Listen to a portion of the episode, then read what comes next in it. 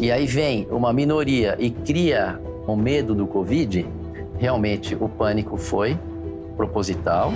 As pessoas podem até querer ter informação fácil, mas elas vão pagar um preço caríssimo que é de manipulação. E aí eu quero que os médicos que estão assistindo entendam isso. Você não tem o poder de resolver porque você não é Deus, você tem o poder de tentar muito. A arte de curar é você olhar o teu paciente, ficar na beira do leito, ver o que, que mudou, o que, que não mudou, porque às vezes o paciente está com a mesma doença, mas a solução para ele é pouco diferente do que do outro. Eu não vim aqui fazer política, eu tenho 62 anos, eu vou continuar fazendo meu trabalho, ajudando as pessoas, o boca a boca é muito maior. Aliás, eu estou aqui nessa entrevista hoje para ajudar, não faço a menor questão de aparecer e com certeza eu vou ajudar quem está assistindo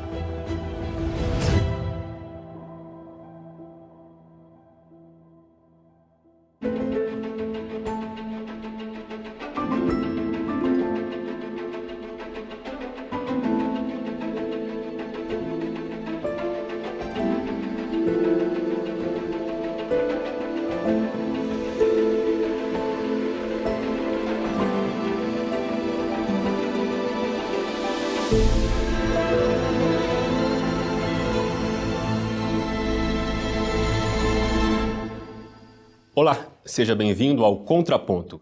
Antes de apresentar meu convidado de hoje, eu queria fazer a você um convite. A Brasil Paralelo acaba de lançar A Face Oculta do Feminismo, um original exclusivo para assinantes. O documentário revela um lado poucas vezes abordado do movimento feminista e propõe um debate sobre o futuro do feminismo.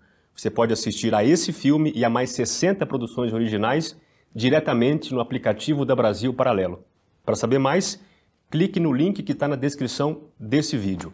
Bom, quem está comigo hoje aqui é um médico formado pela Escola Paulista de Medicina da Universidade Federal de São Paulo, onde também concluiu o doutorado em imunologia. Ele é clínico geral e alergista com mais de 35 anos de profissão e ficou conhecido mais recentemente por sua atuação na linha de frente do tratamento de pacientes com Covid. Porém, suas opiniões a respeito dos principais temas da pandemia nem sempre agradaram aos ouvidos de seus colegas e da imprensa. Eu sou Bruno Magalhães e recebo ele, o Dr. Roberto Zebalos, que abriu um espaço na sua concorrida agenda para bater um papo com a gente. Doutor Roberto, seja bem-vindo. Muito obrigado. Admiro o trabalho de vocês, que é para trazer benefício a terceiros. E sempre que nós temos benefício a terceiros, eu acredito muito no inconsciente coletivo, as coisas fluem. Então, meus parabéns. Muito bem. Doutor, eh, nós passamos por dois anos de uma pandemia muito complexa. Você chega a falar que nós vivemos uma hipnose coletiva durante esse período. É estranho dizer isso porque, segundo se diz, é, é, os governos, os médicos se pautaram pela ciência.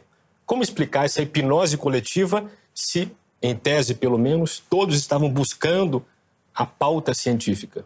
Bom, eu tenho que contar uma historinha antes, que é nos últimos 30 anos, a medicina saiu da idade das trevas depois que surgiram os estudos randomizados, as medicinas baseadas na evidência. Então não ficou mais na opinião de alguns médicos. Então, de 30 anos para cá, essa foi a definição de ciência. Só que quando você está diante de um problema novo, em que você não tem tempo de evidências, você tem que resgatar. Tem até um livro chamado The Lost Art of Healing, a arte perdida de curar, que envolve atenção, compaixão, amor e observação, que é a mãe da ciência das evidências. Você observa e testa uma tese. Então, foi totalmente inadequado você querer usar evidências com as pessoas sendo entubadas e morrendo. Então, quer dizer, o que a humanidade tem que aprender é que não pode ficar mais tão dependente de guidelines prévios diante de um problema novo. Problema novo, a solução é outra.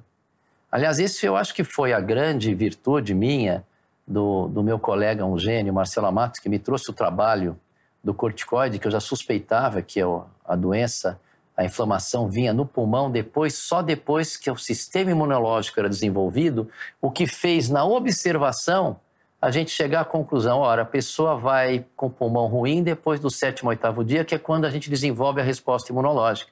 Ficou claro para mim, com a analogia de conhecimento que a gente tem como é a dengue, que o que estava matando o nosso paciente era a resposta inflamatória. No entanto, as analogias que eles tinham com o SARS-CoV-1 diz que aumentava a replicação viral. Aí eu falei, olha, eu não sei o SARS-CoV-1, eu estou vendo aqui uma reação inflamatória, tinha um estudo que tava, não, não tinha sido publicado ainda, era o famoso preprint, ainda não tinha sido aceito, mas estava lá uma diferença, um estudo chinês, quem tomava metilprednisolona tinha uma, um índice de sobrevida maior de quem não tomava. Então, quer dizer, qual foi o grande ponto nisso tudo? O grande ponto, quero que os colegas que estão nos assistindo valorizem sim guidelines, mas nunca esqueçam da individualização do paciente e de olhar quando você está diante de um problema novo, porque aí o que conta é a vontade de curar, é o desejo de curar, que aí você começa a ter ideias e essas ideias dão frutos enquanto não temos as evidências. Me preocupa muito é, nessa medicina agora do século XXI que esse lado humano está ficando cada vez mais para trás. E o que é muito importante é você atrair esse colega e entender que ele tem que ser mais humano, porque paixão, amor, atenção nunca vai ser substituído por um algoritmo que dá o um diagnóstico. Nós vamos ter software, eu mesmo trabalhei num software de diagnóstico, que o diagnóstico vai sair com muita facilidade só com esses algoritmos. E isso pode ter o diagnóstico. E para você fazer a interface com o paciente? Envolve carinho, atenção, e tem outras ciências que estão aparecendo. Biologia de crença, epigenética, cujo que também está associado à física quântica, que os físicos falam que o universo é uma grande construção mental, depende do nosso pensamento. Então, quer dizer, dependendo da atitude do médico, ele estimula esse poder de biologia de crença, olha, você vai ficar bom, nós vamos em frente, os remédios são esses. Isso tem um papel decisivo que você só consegue estimular essa energia de pensamento, que o pensamento é, é energia, a energia ela influi na realidade. Tem estudos mostrando que um elétron pode estar em 2.836 lugares ao mesmo tempo. Na realidade, na teoria, isso é infinito. Eu vou já fazer o link, eu vou dizer onde eu quero chegar. Eu quero chegar que a gente vive aquilo que a gente acredita tem uma influência muito grande. Então, se você ficar dependente só dos guidelines, esses colegas vão ser substituídos por algoritmos.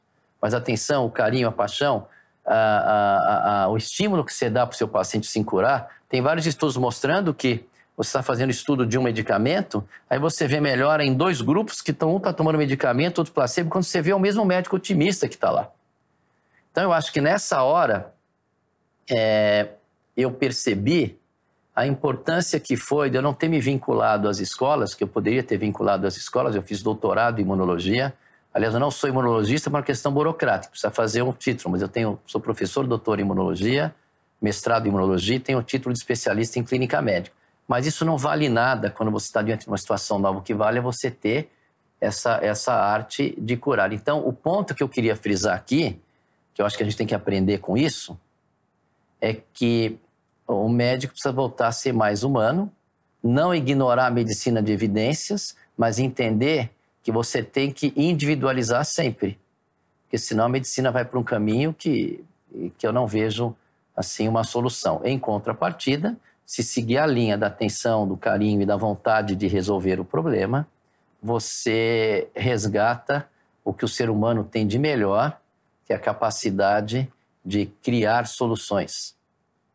Então, na sua opinião, a gente viveu essa hipnose coletiva porque se perdeu essa arte de curar. O é. que, que é essa arte de curar? Qual que é a essência dela? A arte de curar é você é, é, é eu vou corrigir um pouco, não é que a gente perdeu a hipnose. A hipnose é um outro, é um outro desenho que nós vamos falar que é bem interessante. A arte de curar é você olhar o teu paciente, ficar na beira do leito, ver o que, que mudou, o que, que não mudou, porque às vezes um paciente está com a mesma doença, mas a solução para ele é pouco diferente do que do outro, mostrando essa individualidade. Essa é a arte de curar, é individualizar o paciente, dar carinho, atenção e sempre acreditar, porque atrás de um desejo vem uma solução. Se você deseja muito com o coração, vem a solução.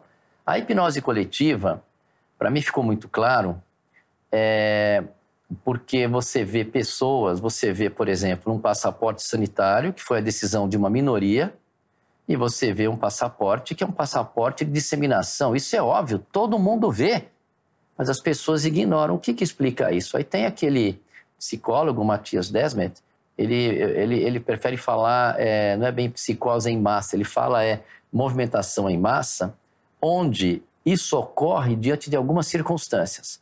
Quando 65% de uma população está se sentindo isolada, e aí vem uma minoria e cria, vamos dizer, no caso foi um problema, um medo do Covid, você atrai essas pessoas porque elas se sentem conectadas, elas não se sentem mais isoladas. Supre uma necessidade psicológica.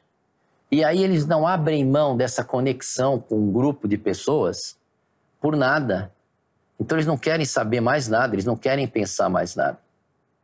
Por isso que um dos meus lemas é vamos voltar a pensar. Então o que, que acontece? Aí criou-se então a hipnose coletiva. E nessa, e nessa situação não adianta você bater de frente.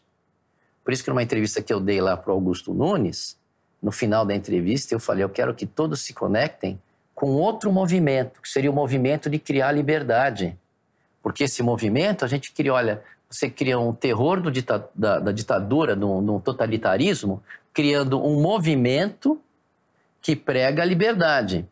Por isso que eu falei no final, quero que todos se conectem pela nossa liberdade, porque ficou muito claro para mim, depois dos seis meses, que o que estava em jogo é algo, é algo muito maior do que só a saúde das pessoas. A gente começa a entender que tem alguma coisa estranha acontecendo.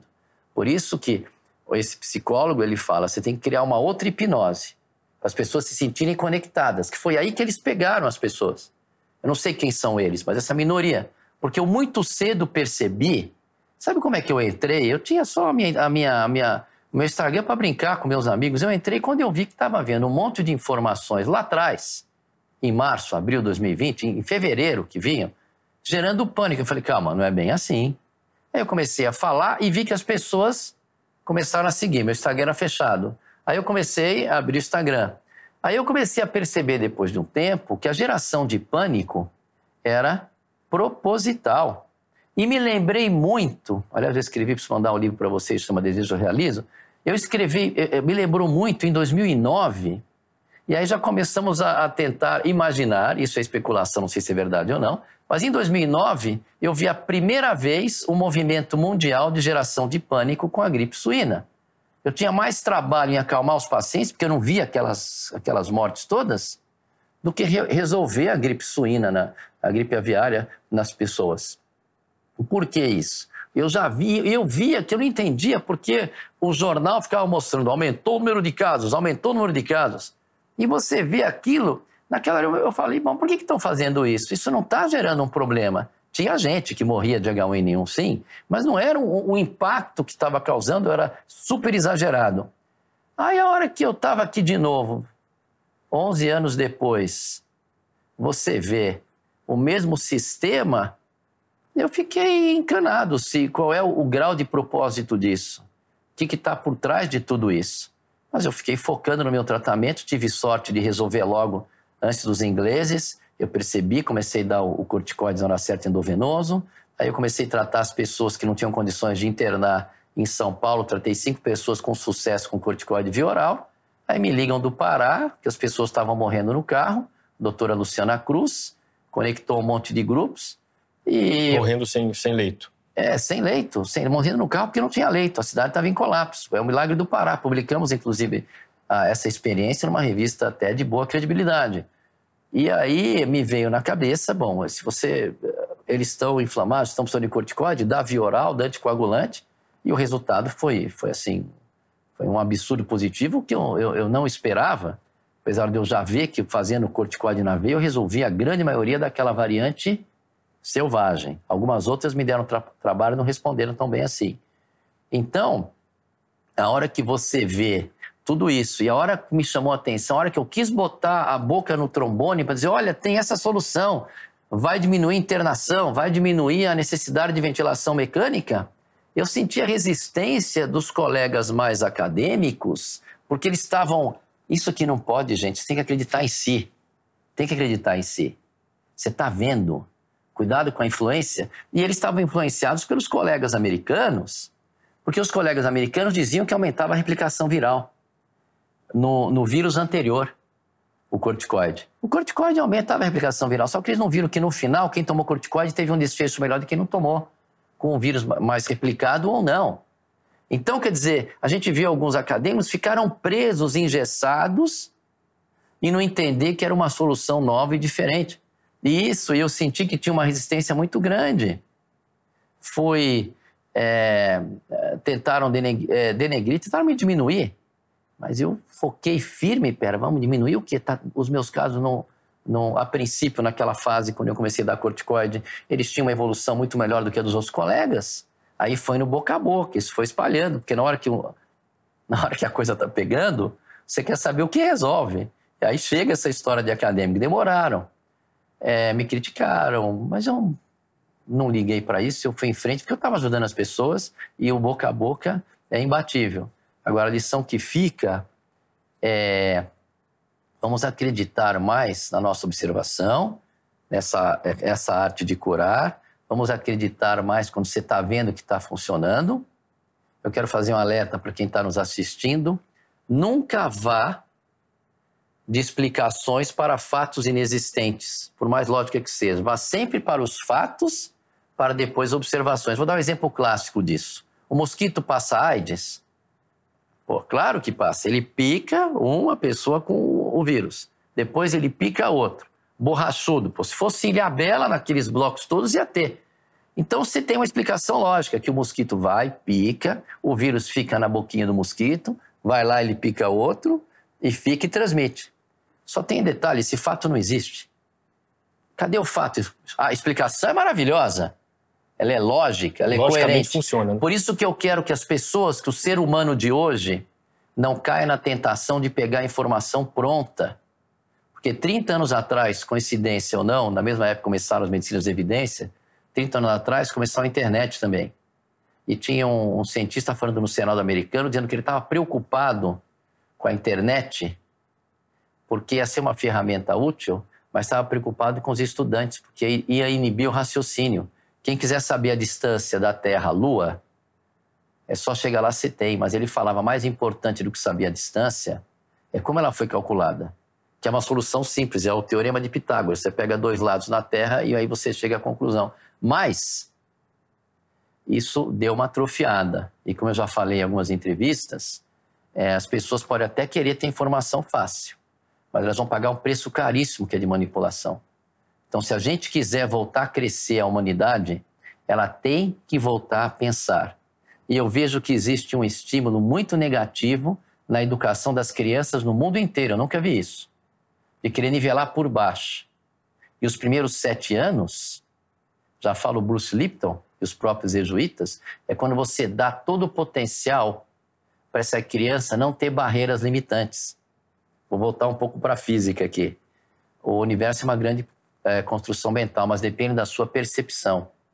Tudo aquilo que você consegue hoje no seu dia a dia é como você percebe o universo. E como você percebe o universo vem de crenças que foram criadas nos primeiros sete anos, quando a onda cerebral é uma onda teta, que é a onda de programação.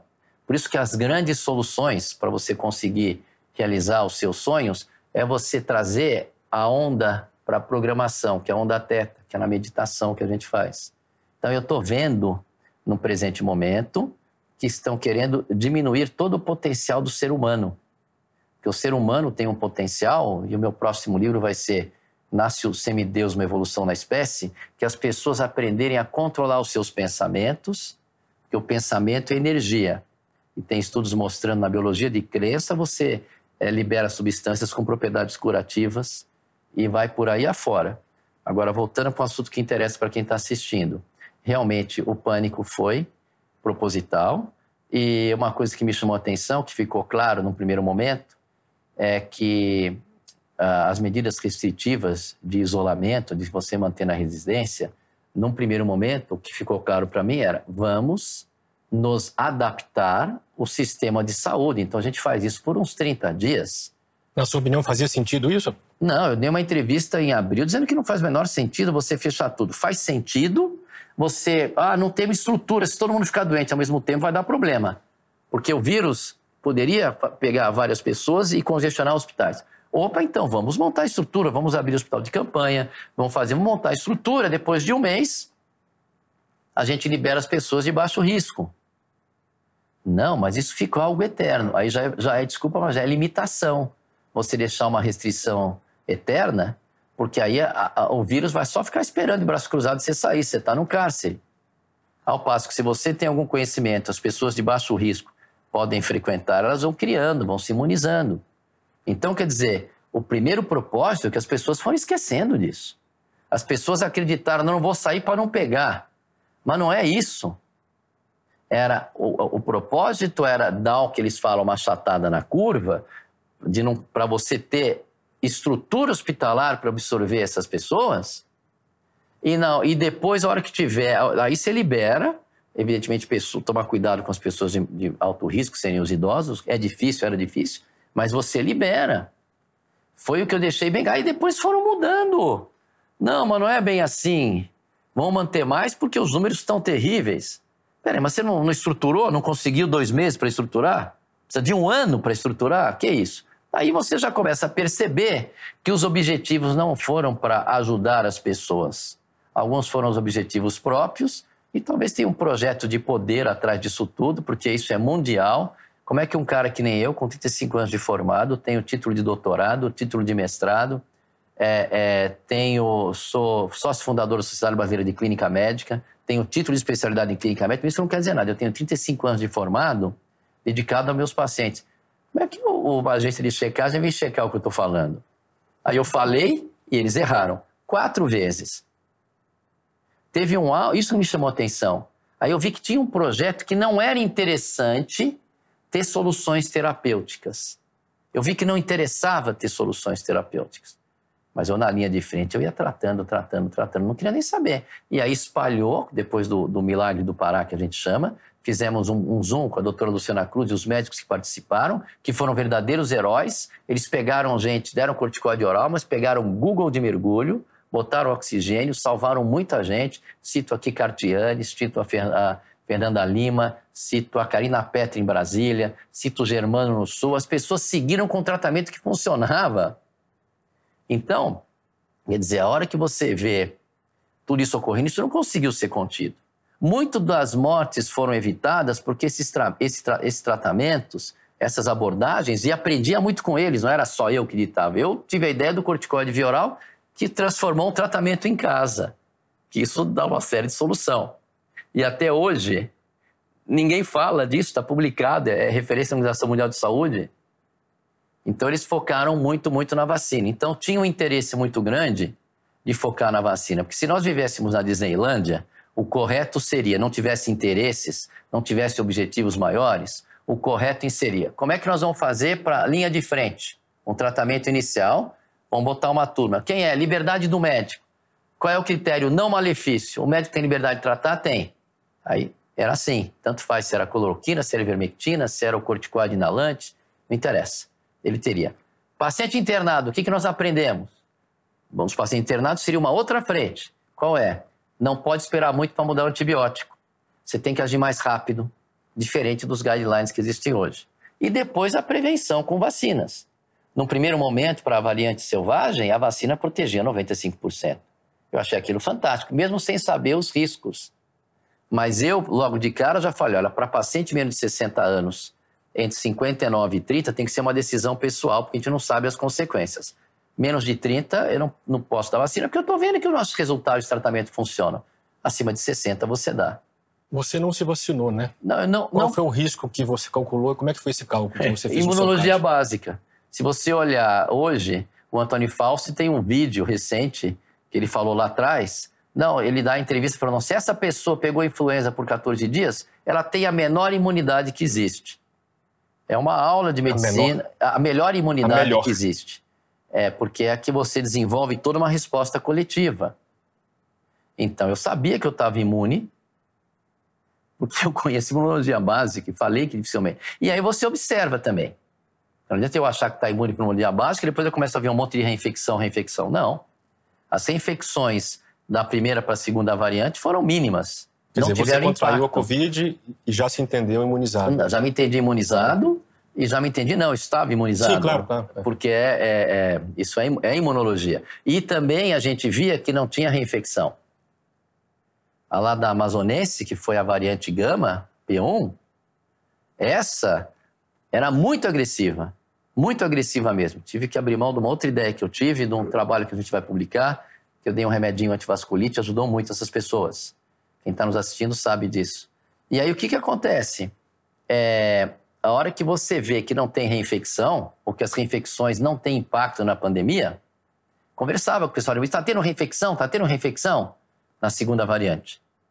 Não, não estamos tendo. Falei, faz sentido, porque a gente elabora uma resposta muito mais efetiva.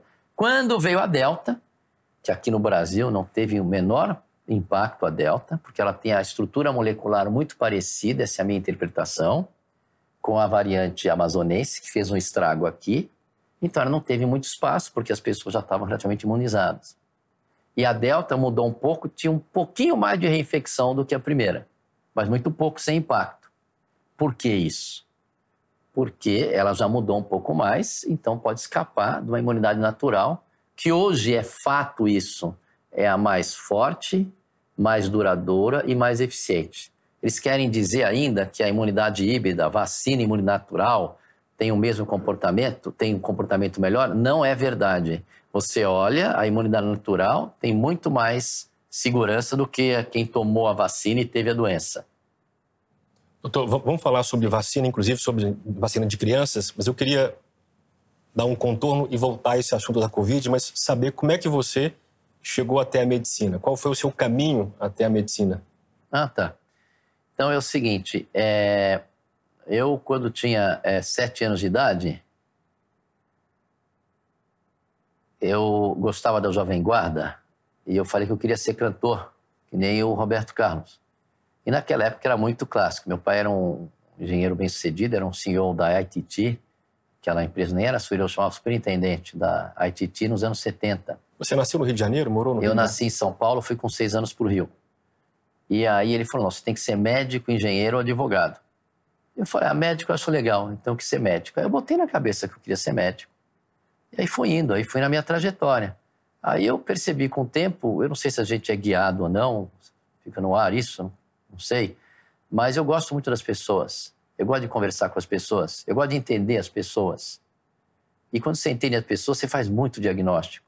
Às vezes eu fico conversando na minha consulta uma hora, dou risada, mas eu já vejo o perfil e aí já me ajuda. Aí eu vou no, nesses livros online, vejo a minha hipótese diagnóstica, vejo o diagnóstico diferencial, que é se não for o que eu estou pensando, o que poderia ser. Isso ajuda muito. E aí comecei, comecei a fazer diagnóstico, começa a acertar, começa a passar alegria. E aí eu fui crescendo, assim, naturalmente. Demorei, entrei só no quarto vestibular, não entrei logo no primeiro. No terceiro eu já tinha entrado, mas eu não quis. Olha como eu era mimado. Eu não quis porque ia ser na faculdade de Santo Amaro. Eu gostava de fazer meu esportezinho no clube. Então eu sempre respeitei uma vida com qualidade. Eu acho que as pessoas têm que fazer aquilo que gostam e nunca desistir dos seus sonhos. Tem que acreditar sempre.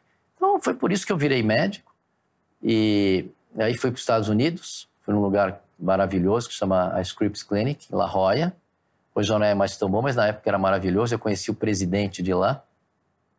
Tem um episódio interessante que uma vez o, o Roberto Marinho, ele foi foi se tratar lá, ele só falava francês, era um homem culto, tudo, mas não, não falava inglês, falava francês. Aí o presidente da clínica me chamou, que era meu amigo, conheci ele aqui, falou, tem um big shot aí, Marinho, ele não, o homem não fala inglês, você pode ajudar a gente?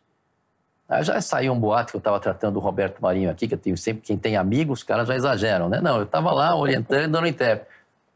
E aí, é uma situação que me chamou a atenção, que a gente sempre tem que manter a humildade, é, mas eu fui dar um apoio quando ele estava na UTI depois da cirurgia. E eu vi que ele estava, é, assim, estava é, perdido ali, porque está num lugar, não fala a língua, tinha enfermeira. Eu conversei com ele e lá me deu a sensação da importância que é você ser o médico nessa hora.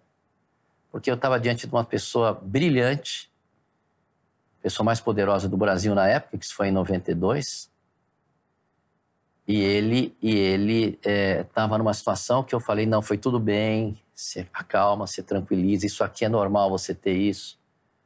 E aí ele muito inteligente depois que eu fui falar com ele, o, o presidente da, da clínica veio me falar que estava tudo bem e que queria que fosse junto comigo que eu desse a notícia. Ele perguntou de onde eu era, eu falei, sou de São Paulo. Ele falou, ah, conheço muito lá o Paulo Maluf, muito amigo meu, falou o Marinho. Eu falei, mas lá todo mundo é teu amigo, né, chefe? Foi um dos episódios mais engraçados. Mas me marcou o poder que o médico tem numa última instância, na, na responsabilidade. E, e, e, aí eu quero que os médicos que estão assistindo entendam isso, a responsabilidade que é você, uma saúde, você tem um poder é, é, é muito grande. Você não tem o poder de resolver porque você não é Deus, você tem o poder de tentar muito. Mas é uma coisa muito relevante. Eu fiquei muito orgulhoso, conheci muitas pessoas, aí cheguei aqui no Brasil, já tinha uma clientela, e fui indo. Sei lá, fui me dando bem, mas sempre atrás da minha felicidade, sempre fazendo com gosto as coisas. Bom, antes da pandemia você já era um médico conhecido, renomado, mas ainda não era famoso. Ou seja, era honrado, mas não tinha fama ainda. A fama veio com a pandemia, sem dúvida. O que, que a fama mudou na sua vida? Olha, eu vi, foi muito triste porque eu vi que existe, porque eu sempre vi num mundo em que eu sempre ajudava as pessoas e nunca ninguém tinha fazia mal. Maus sentimentos em relação a é, você. É, o que eu percebi, a inveja que você causa, que você não sabe as pessoas mais que jamais esperaria, é, com inveja, com, com ego, a maldade das pessoas. Quer dizer, eu vivo nele, eu estou aqui para ajudar. Aliás, eu estou aqui nessa entrevista hoje para ajudar, não faço a menor questão de aparecer e com certeza eu vou ajudar quem está assistindo. Mas é, a maldade das pessoas. Mas eu acredito porque as pessoas que têm a mesma vibração, a mesma frequência, elas acabam se unindo. E eu quero, eu acho que a grande maioria é essa. E eu acho que vocês têm, vocês aqui do Brasil Paralelo, têm um trabalho imenso em conscientizar as pessoas uh, para prevenir essa, essa, esse controle totalitário. É, as pessoas são, são, são muito más, mas, mas também você tira um lado positivo, que você vê como as pessoas são, tem pessoas boas em que você pode, pode acreditar, e é essa que eu vou, que eu vou lutar, essas ideias de sempre transparecer uh, ou defender o que são os valores para meus filhos, para as pessoas à minha volta, os valores do respeito humano. Porque nós somos todos, todos, isso mais pelo princípio de física, de biologia, nós estamos todos interligados, todos. Por isso, quando você tem um sonho que você traz benefício a terceiros, parece que milagres acontecem. E quando você faz mal para alguém, você está fazendo mal na tua essência. Porque ele faz, é você e você é ele na essência, o ser humano. Tem um estudo nos macacos no Japão, numa tribo, numa ilha, eles, não é tribo que se fala de macacos, depois você ver o que é, não sei se é bando, mas é, eles, um aprendeu a tirar o coco da areia, eles comiam cocos, lavou no mar. Aí os outros que viram aprenderam também. Mas o que é mais curioso é que os macacos da mesma espécie da outra ilha também aprenderam sem ter uma conexão de olhar, uma conexão física. Tem as pesquisas do Rupert Sheldrake sobre isso, com ratos também, que ah. indicam nesse sentido. É. Um rato que aprende a sair de um labirinto, um outro rato em outro labirinto, com o mesmo formato, acaba achando o caminho facilmente. Exatamente. Então, isso é isso que eu quero que as pessoas entendam. Estão todos interligados.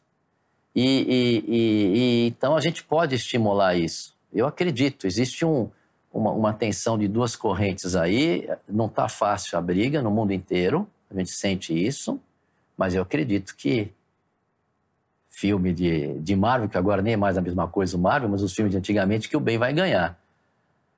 Mas você não tem que ficar preocupado com isso. Você tem que socar, continuar fazendo o teu trabalho com amor, com carinho, com atenção, defender os valores que você acredita. Eu gosto muito da minha família e e continuar espalhando essas ideias. E vocês têm um, um peso muito maior do que eu agora nessa fase. A pandemia está acabando.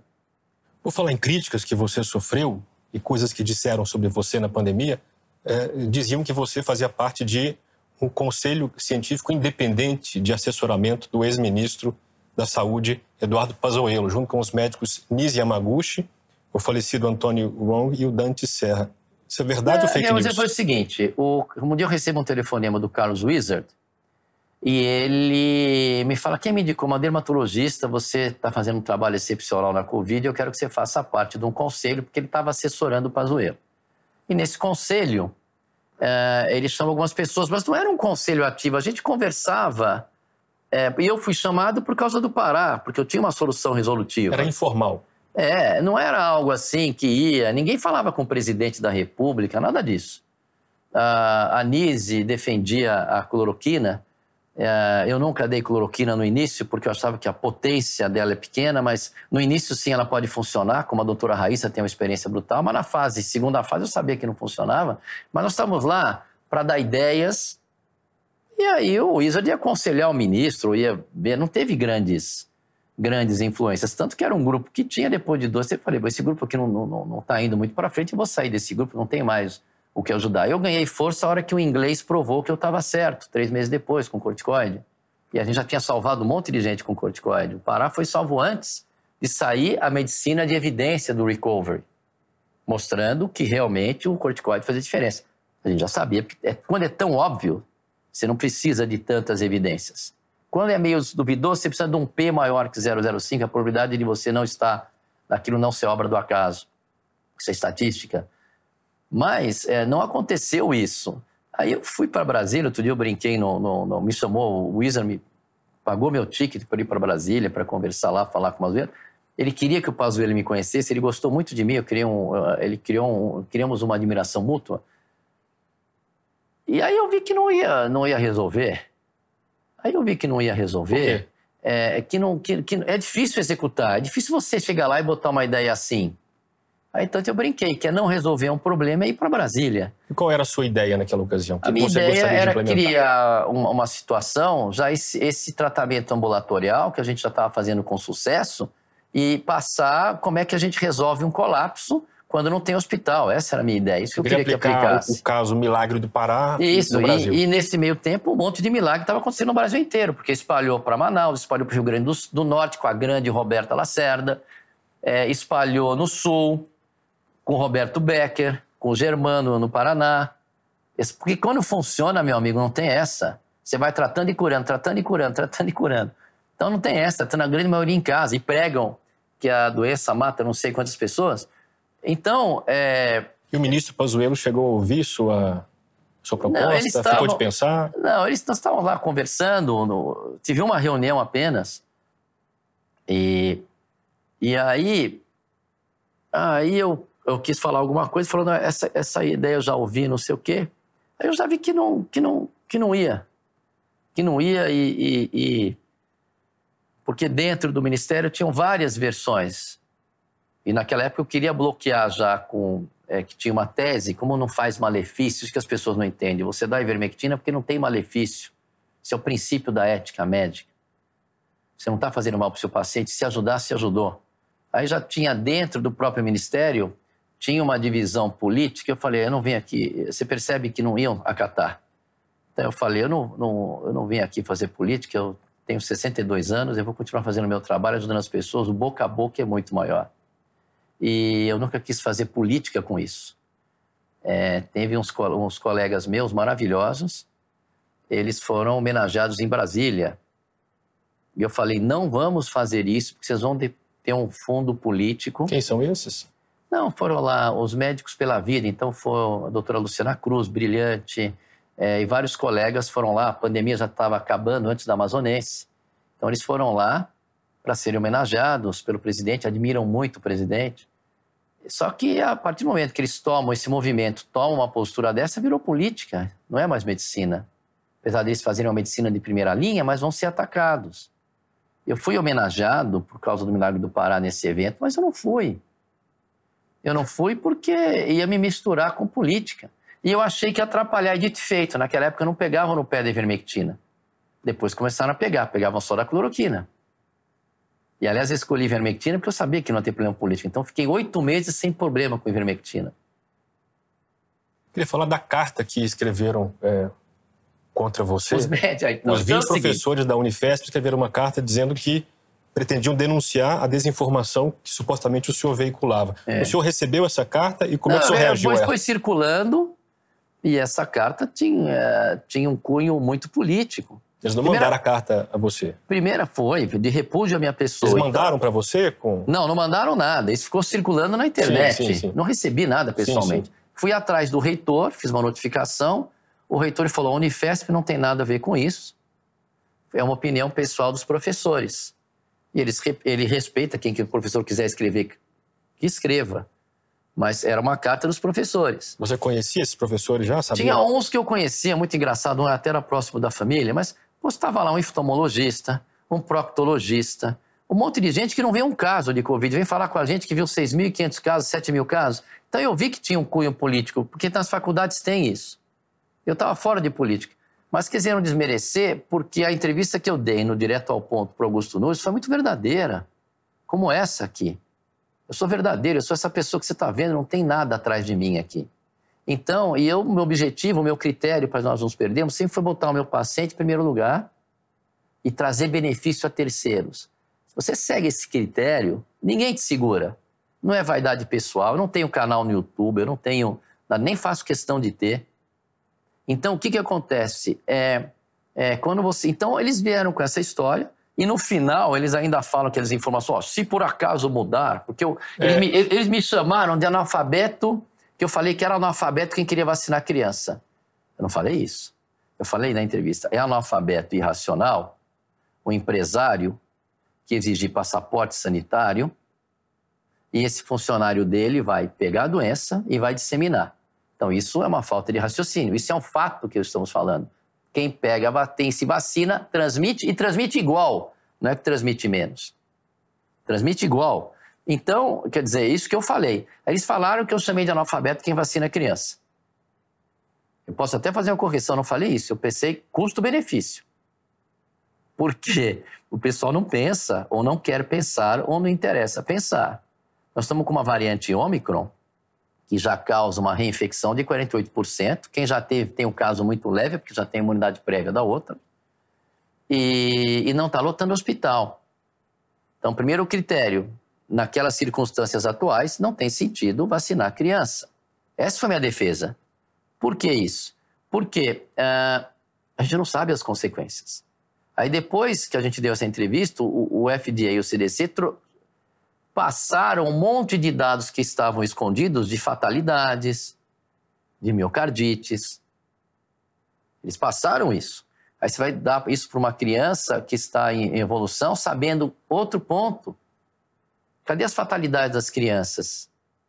Aonde estão? Você vai olhar, são crianças com comorbidades.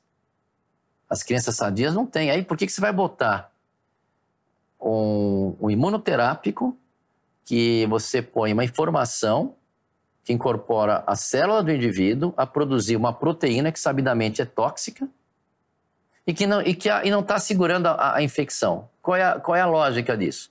E aí você põe em risco fatores já riscos para eventos conhecidos e desconhecidos a médio e longo prazo. Então não tem sentido você. E lá atrás, quando eles falaram que protegia 95%, eu falei, vamos dar para essas pessoas, mas eu ainda pensei que ainda não tinha um estudo de longo prazo, só para as pessoas idosas, porque eu não, não estou perdendo ninguém com menos de 60 anos. Ninguém. E os casos que eu perdi vieram muito avançados já. Quem começa o tratamento direitinho desde o começo, dificilmente a gente perde.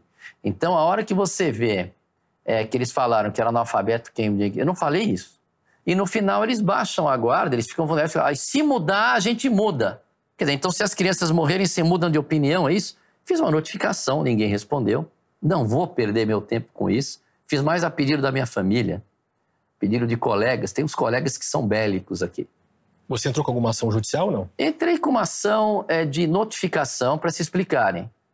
A jornalista da revista não respondeu, porque ela me chama de negacionista, recebe carta de repúdio da Unifesp. Tem erros claros ali.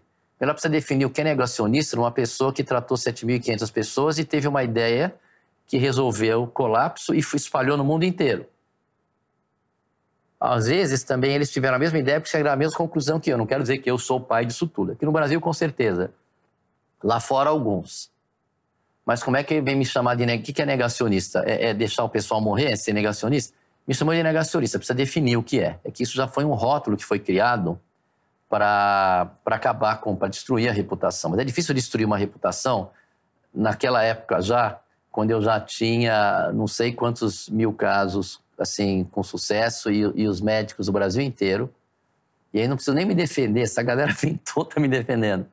E outro erro é que falou que foi a Unifesp. Isso é gravíssimo. Não foi a Unifesp.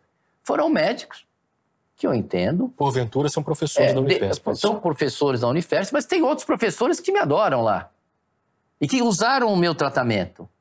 Um monte de gente.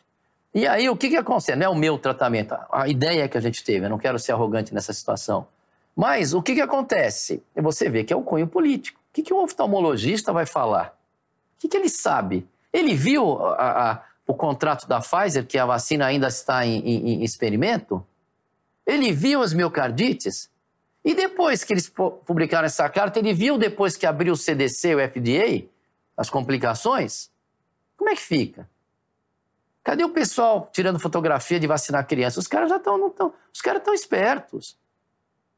Queria entender um pouco o caráter experimental de uma vacina. O que é uma vacina experimental e quando essas vacinas contra a Covid vão deixar de ser experimentais? Tecnicamente, o que é isso? Então, experimental é quando você não tem todas as fases de um estudo concluído. Então, geralmente demora de 4 a 5 anos. Então, tem a fase em animais, depois tem a fase em voluntários, depois tem a fase do clinical trials. E só que isso tudo foi em três meses. Você sabe que vai acontecer em seis meses? Você não sabe. Então, isso seria o, a, a caráter experimental. E outra coisa que chama atenção, ela não se responsabiliza. Quem se responsabiliza pelos erros? Lá na Itália, teve uma mulher que estava sendo coagida a tomar, porque não podia entrar. Aí teve um, acho que alguém faleceu, a hora que foram atrás, falou: não, você tomou porque você quis. E não tem com quem se responsabilizar. Então, o que eu entendi é que houve muito foco nas vacinas. Não que elas não são úteis, eu prescrevo vacina, tem margem de segurança. Mas houve sim um foco um foco para essas vacinas e o argumento de eu não, não ser a favor de vacinar criança, tudo é custo-benefício, que o momento atual não mostra isso. A vacina escapa da Omicron, a Omicron escapa da vacina com facilidade. Mesmo crianças de 5 a 11 anos, você acha que não é o caso? Não, eu acho, não tem o menor sentido. Outro dia, eu não sei, eu vi um passando que disse que morreram 325 crianças é, com a Omicron, assim, no Brasil. Eu falei, mas espera aí, vamos analisar cada caso dessas crianças, porque não é o que a gente vê. Na época da Amazonense, todo mundo conhecia alguém que estava internado. Você tinha um amigo internado, todo mundo. Você está observando isso. Cadê a observação do, do, da, da, das crianças que estão morrendo? Onde está? Onde é que você está vendo isso? É que nem a picada do borrachudo passa AIDS. Cadê? Você está entendendo? Então, eu vou muito na observação, depois por os fatos. É, então, esses professores eu acho que aproveitaram por um cunho político. Eu não fui político. Agora, várias das minhas ideias coincidem com ideias que não interessam para essa turma. Mas não são minhas, são observação e conclusão de quem tem experiência e está tratando. É, é... Chega a ser ridículo. A indústria farmacêutica, as Big Pharma, ela mais, elas mais auxiliam ou mais atrapalham na evolução da medicina? Ah, isso é a resposta aí às duas. Elas auxiliam e atrapalham. Então, por exemplo, depende das circunstâncias com as medicinas de evidências, ah, elas ajudaram muito. Tem medicamentos que eu uso que foi graças às pesquisas com a indústria farmacêutica. Então, e a medicina de evidência, a medicina saiu da das trevas com, a, com, os trabalhos, com os estudos de evidência. Agora, ela atrapalha, eu nunca vi atrapalhar tanto, quando é, começa a não publicar trabalhos de medicamentos que são baratos e ser úteis, porque podem atrapalhar um objetivo maior. Então, quer dizer, nessa situação com um problema novo, uh, os médicos que estavam na linha de frente teriam que ser mais ouvidos. E essa eu sinto que as pessoas, os médicos, tem muita gente com conflito de interesse que é contrário. Como é que eu sou obrigado a ouvir uma pessoa estimulando a vacina em criança, sabendo esses fatos, que a gente tem um estudo só de três meses, sabendo que não vai proteger contra a Ômicron, sabendo que a criança vai continuar estimulando e ela corre o risco de ter complicação da vacina? Como é que um camarada desse. Eh, ele nega esses fatos? Ele nega esses fatos? E ainda achar que vai proteger. Então a gente vai ver, é, tem muito conflito de interesse. Falei no ministério. Falei, olha, ah, vocês estão falando de um Brasil que eu não estou vendo. Que eles falando lá, até fica constrangedor eu ver um, um colega falar que a vacina protege 95%. Ele tem que inventar 95% de uma variante que não existe mais. Porque essa variante agora, as crianças com 5 anos a 11 protegeu 6%. Os adolescentes, 20%. Uma vacina para ser eficaz tem que ser mais de 50% para ser aceita. Mudou o parâmetro? Tá. Tá bom. Vamos supor que não causasse malefício. Ah, então tá bom, não causa malefício. Mas causa. Ela produz uma proteína tóxica e fica circulando. Então é isso. Nunca fui contra a vacina. Sou a favor de vacina, só que eu sou a favor primeiro do meu paciente. O resto vem depois. A gente vê claramente que você é um médico que não parou e não para de estudar, né? Essa é a grande, grande impressão que a gente tem falando com você e vendo suas entrevistas. A pergunta é, qual que é o futuro da medicina e qual que é a medicina do futuro? Nossa, isso é, um, é muito filosófico que eu vou falar. Primeiro, eu sou um privilegiado porque eu recebo as informações mastigadas dos colegas do Brasil inteiro. Resumem, eu sou muito grato ao Caio Salvino, que ele resume os estudos para mim, ele que dá credibilidade para os estudos. Então a gente acaba estudando muito. Quando eu estou fazendo uma consulta de uma doença nova no consultório, eu estudo. Mas a medicina do século XXI, a medicina, se assim o quiserem, ela vai ficar muito no algoritmo diagnóstico. As cirurgias robóticas vão prevalecer. E a medicina do século XXI, baseado no que eu acredito, na percepção, na biologia de crença, com Bruce Lipton, que a gente vê que as pessoas têm uma. Por que, que por exemplo, você tem o câncer de mama? Na Angelina Jolie, por exemplo. A Angelina Jolie, ela operou, mas 50% não tem. Qual a conclusão que você chega? Esse gene não é 100% determinante para gerar câncer. Por quê? Porque, a porque o cérebro da célula hoje não é o núcleo, é a membrana que recebe os sinais. Então, por isso que as tristezas... O Zatene falava, o que mata não é o colesterol, é a raiva, é a mágoa.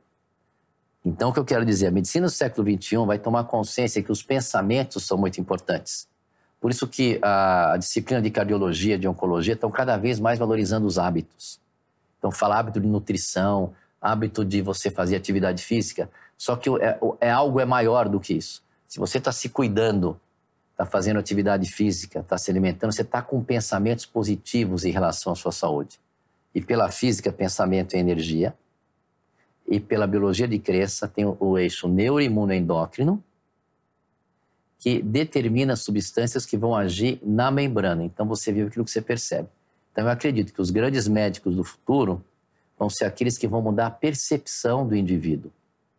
Isso que vai ser, para estimular ele a ter, a ter vida. Depois que o leite derramou, não. Aí nós temos várias soluções. Tem tratamento para câncer, tem tratamento para desentupir artéria, tem tudo isso.